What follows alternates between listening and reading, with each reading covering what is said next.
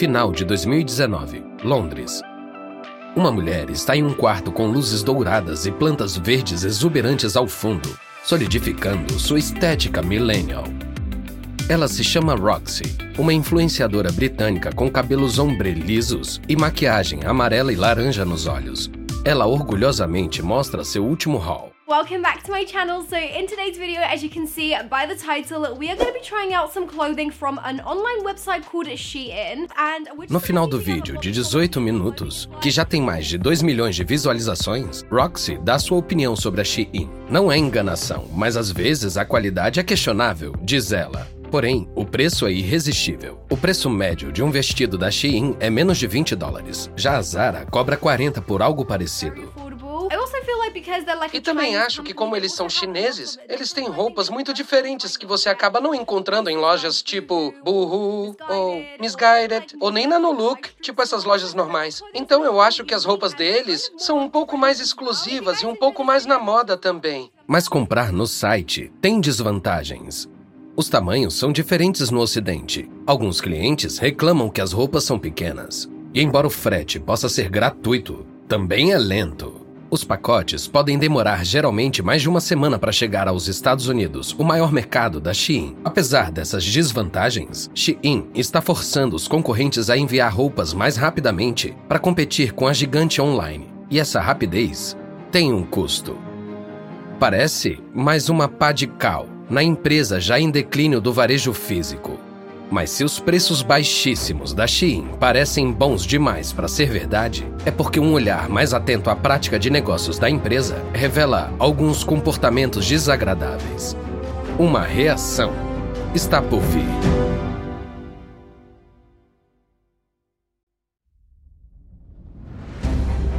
Da Wondery, eu sou Lucas Soledade e esse é o Guerras Comerciais.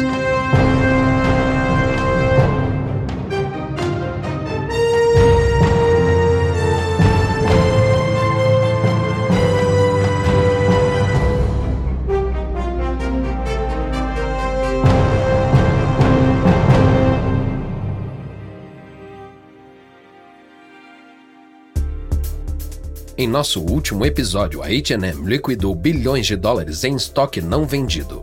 A Forever 21 declarou falência, e as acusações contra o dono da Topshop, Philip Green, ameaçavam derrubar a marca. E a Zara, conhecida por colocar roupas da moda nas prateleiras rapidamente, está ficando atrás da Shein.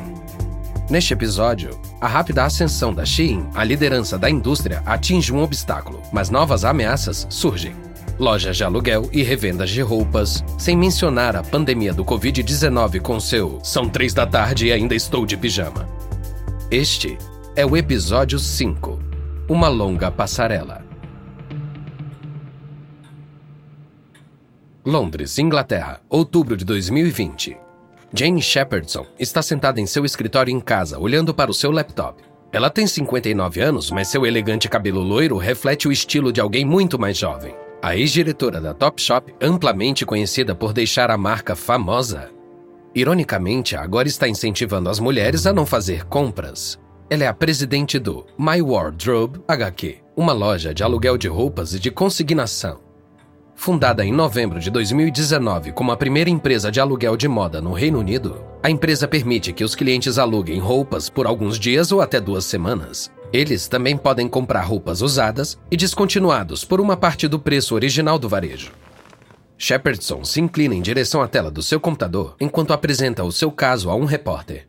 Nós queremos que o aluguel de roupas de luxo seja normal. É um jeito sem culpa de curtir a moda, de experimentar e se divertir com ela novamente. O repórter está cético. Mas estudos mostram que alugar roupas não é mais sustentável. Você tem um impacto ambiental da entrega, a embalagem, a lavagem a seco. Dizem que isso é pior do que simplesmente jogar roupas fora. Apesar de ser instigada, Shepardson continuou serena. Na My Wardrobe HQ, utilizamos a limpeza com ozono, que é muito mais amiga do ambiente do que a limpeza seco, e também higieniza melhor as roupas.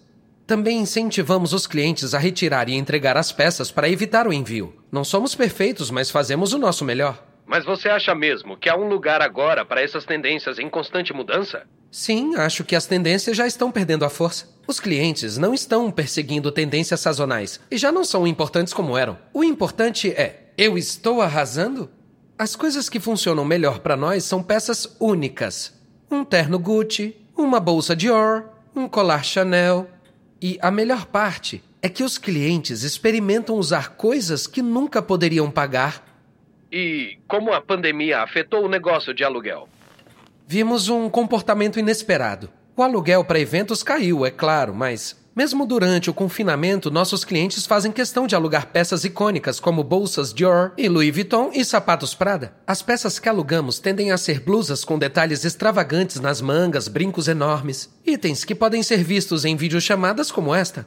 Hum, é uma mudança interessante para você. Muitos especialistas dizem que você fez a Topshop uma marca mundial e destacou a fast fashion. E agora parece que você está fazendo o oposto. É, eu tenho minha responsabilidade, sim. Só queremos deixar a alta moda mais acessível às pessoas comuns. Eu amo demais a moda. É divertida e transformadora. Mas toda essa moda descartável passou dos limites. É um excesso. Mas as empresas de aluguel de roupas, como a dela, enfrentam um caminho difícil. Uma marca que já se destacou em maio de 2020, 70% dos membros do Rent the Runway cancelaram ou pausaram suas contas. A empresa está demitindo funcionários e cortando salários. E a pandemia está realmente deixando quase todas as lojas físicas vazias. A Zara planeja fechar 1.200 lojas no mundo todo para se concentrar nas vendas online. H&M planeja fechar 250 lojas. Elas se juntam a outras varejistas econômicas, incluindo American Eagle, Victoria's Secret e Express. Todas elas estão lutando e consolidando locais físicos. Mas a Topshop está enfrentando um destino muito pior. Em 30 de novembro de 2020, a empresa é declarada insolvente, incapaz de pagar suas dívidas. A empresa culpa o coronavírus, mas as vendas da Arcadia caíram muito antes do lockdown. Em um comunicado de agora à noite, o executivo-chefe disse que este é realmente um dia triste para todos os nossos colegas, além dos nossos fornecedores. O impacto da pandemia, incluindo o fechamento forçado das nossas lojas nos períodos prolongados, afetou severamente o comércio de todas as nossas marcas. Mas a pandemia não é o único problema. Especialistas dizem que a Topshop nunca decolou nos Estados Unidos e foi lenta na aceitação com vendas digitais e redes sociais. Além disso, a Topshop tentou atrair uma base de clientes muito ampla e não tinha o atrativo moderno de empresas como a Zara. Mas seu nome ainda tem algum valor. Nas mãos certas, poderia ter um ressurgimento. 18 de janeiro de 2021, sede da Shein, Guangzhou, China. O CEO, Chris Shu, está se reunindo com a diretoria. Quais são as últimas notícias sobre a guerra de lances da Topshop? Um diretor do conselho responde: Temos muita concorrência para comprar a Topshop. Eis a lista de empresas que concorrem. Temos ASOS, Next, Boohoo, JD Sports e Authentic Brands. A Next e a ASOS já estão fortes no mercado do Reino Unido. As outras duas concorrentes, a JD Sports e Authentic Brands, têm experiência com lojas físicas. Um lance que inclua manter as lojas abertas pode ser considerado desejável. Mas, a partir de agora, o nosso lance é o maior. A Shein fez um lance de mais de 300 milhões de dólares pela Topshop. Shu está satisfeito. Acho que essa marca pode ser ótima para o nosso crescimento mundial tem grande reconhecimento entre os jovens. Poderia nos ajudar a expandir no Reino Unido.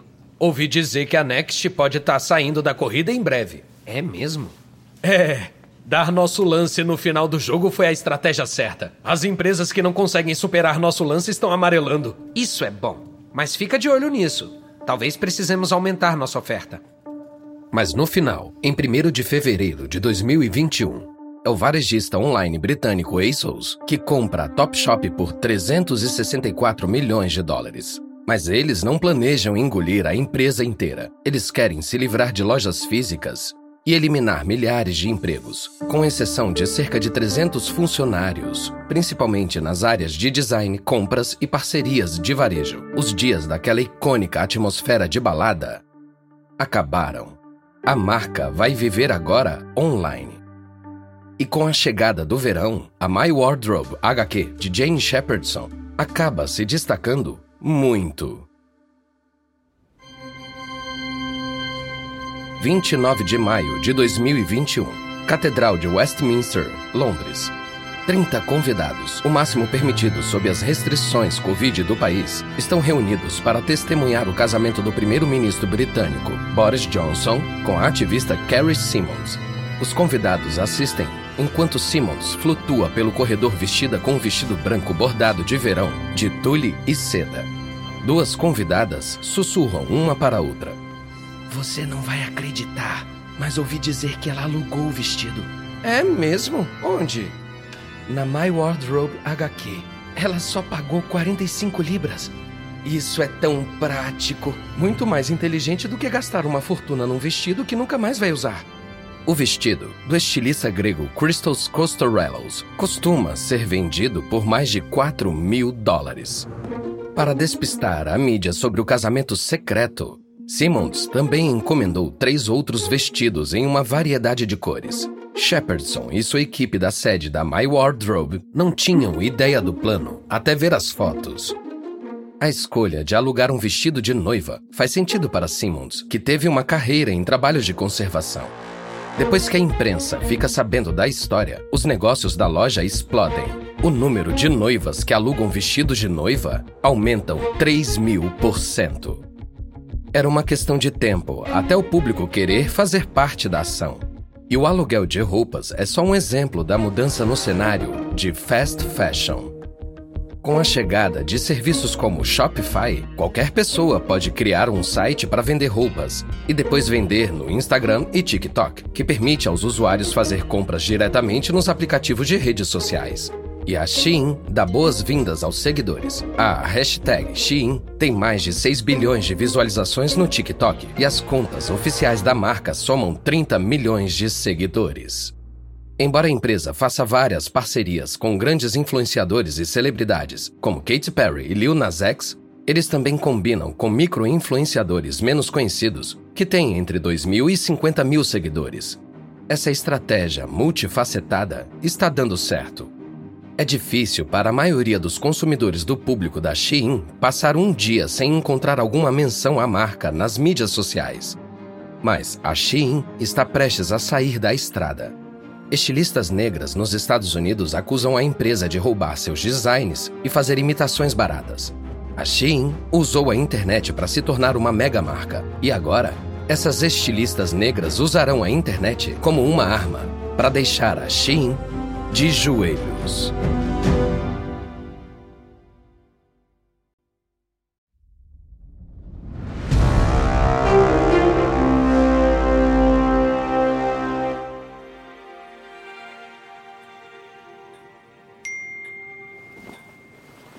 Eliona Did, estilista de moda negra e fundadora da marca Alexei, olha incrédula para uma imagem no celular. Ela logo mostra para uma amiga. Você não vai acreditar nisso. A Shein roubou um dos meus designs. A amiga amplia a imagem do site da marca de um suéter de crochê verde-rosa. Esse suéter é idêntico ao seu. As mulheres que contratei na Nigéria passam de quatro a cinco dias fazendo cada suéter à mão. Agora foi reduzido a essa imitação de 17 dólares feito à máquina o suéter de Adid é vendido por 300 dólares. Isso é inacreditável. E vai contra tudo o que minha marca representa. Estamos preservando o artesanato nigeriano e fabricando roupas de origem sustentável. O que eu vou fazer agora? Você precisa processá-los. Isso pode viralizar. Adid começa a escrever um tweet. O que acha disso? Hoje eu me sinto abalada. A Shein roubou meu design de suéter Amélia. Passei horas projetando e debatendo esse design e leva dias para fazer cada suéter em crochê. É muito desanimador ver o meu trabalho árduo reduzido a uma cópia feita à máquina. Ela inclui imagens lado a lado dos dois suéteres.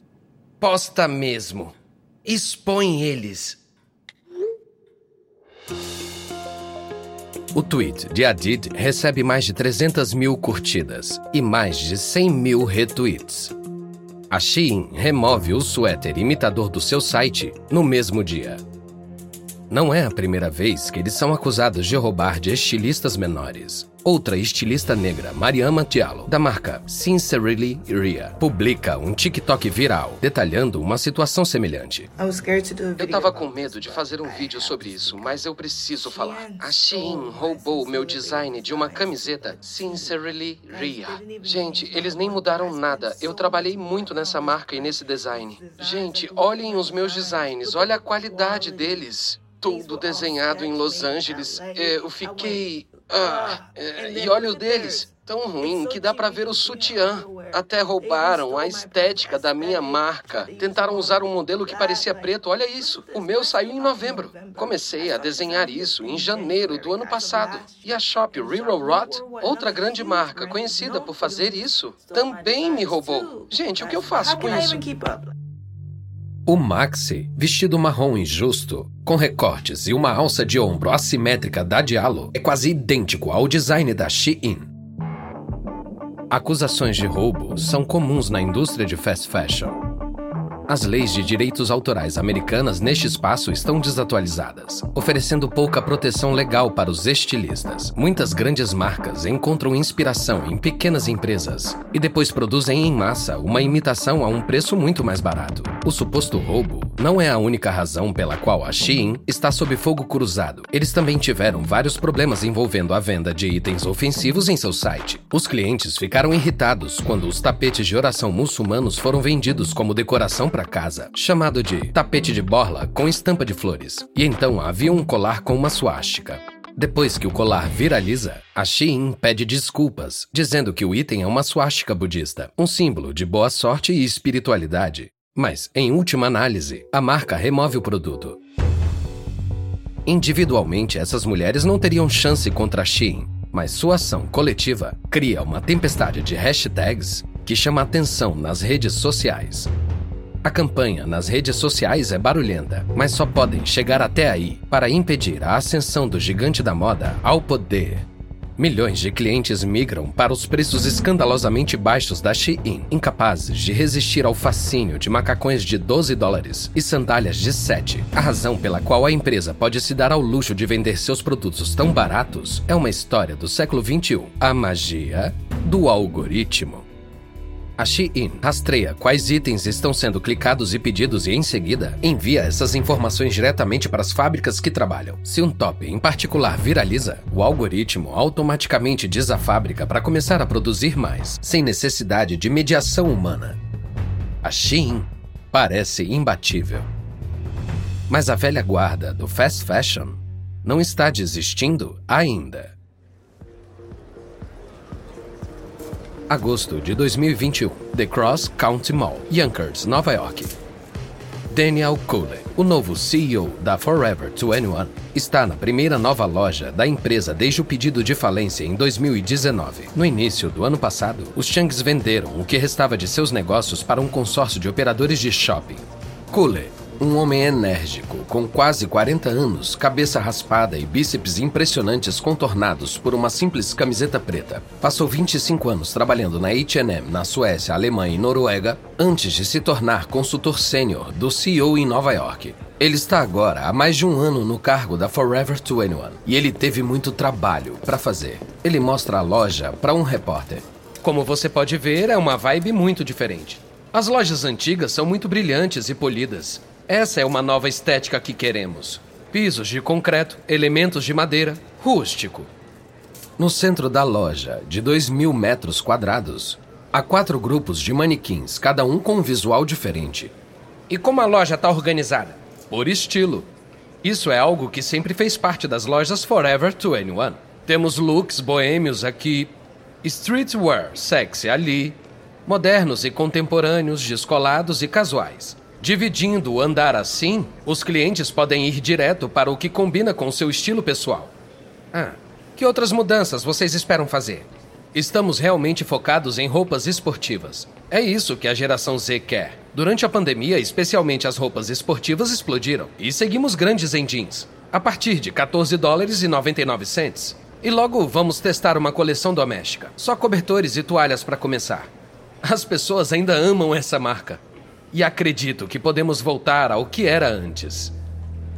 Mas lançando uma grande sombra sobre isso está a Shein, oficialmente a maior varejista de fast fashion dos Estados Unidos, compreendendo 28% de todas as compras nessa categoria e superando a H&M, Zara e Forever 21. A Shein envia para 220 países e fatura cerca de 10 bilhões de dólares por ano em vendas. E a empresa prosperou durante a pandemia, no verão de 2020, seu aplicativo móvel é o mais vendido na loja de aplicativos da Apple. Enquanto isso, enquanto a Forever 21 tenta mudar a marca e recuperar o equilíbrio, os números de vendas da Zara voltaram aos níveis pré-pandemia. A H&M ainda está atrasada, ainda incapaz de se recuperar totalmente do golpe de 2020. E, quanto ao que resta da Topshop, Há rumores que várias partes interessadas concorrem à icônica loja principal da Oxford Street. Uma venda ajudaria Philip Green, que ainda deve um total de 2,4 bilhões aos credores, mesmo após a venda para a ASOS. Parece haver uma desconexão entre o que os clientes dizem que querem e seu comportamento real de consumo. Um relatório de 2021 revela que quase 60% dos consumidores dizem que a sustentabilidade é mais importante para eles hoje do que antes da pandemia, mas eles ainda compram fast fashion. E as casas de moda, apesar de algum esforço para serem sustentáveis, não estão chegando perto do direito de se gabar disso.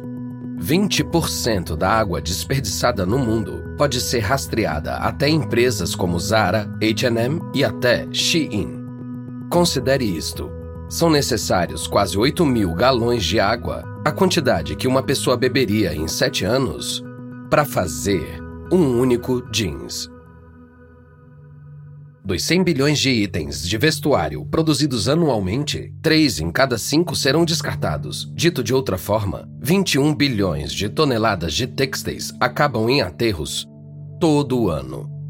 Países como Gana recebem doações de 15 milhões de libras de roupas descartadas a cada semana de samaritanos bem intencionados, mas eles estão ficando sobrecarregados. 40% das doações acabam entupindo aterros sanitários e praias, criando um pesadelo ambiental. E a baixa qualidade dessas peças rejeitadas de fast fashion as torna quase impossíveis de transformar em algo novo e utilizável. E temos o custo humano também. 93% das empresas de moda não pagam aos trabalhadores um salário mínimo e são predominantemente mulheres. Os consumidores conscientes não estão desamparados. Especialistas incentivam os compradores a usar sites de revenda como Poshmark, ThreadUp e The Real Real a consertar roupas velhas e comprar itens de alta qualidade e adequados que durem. Mas os especialistas não estão contando com a mudança da química cerebral dos consumidores. Os consumidores nem sempre querem saber ou se preocupam com o que há por trás do comércio. Só querem vestidos fofos e irresistíveis de 10 dólares. E eles querem agora.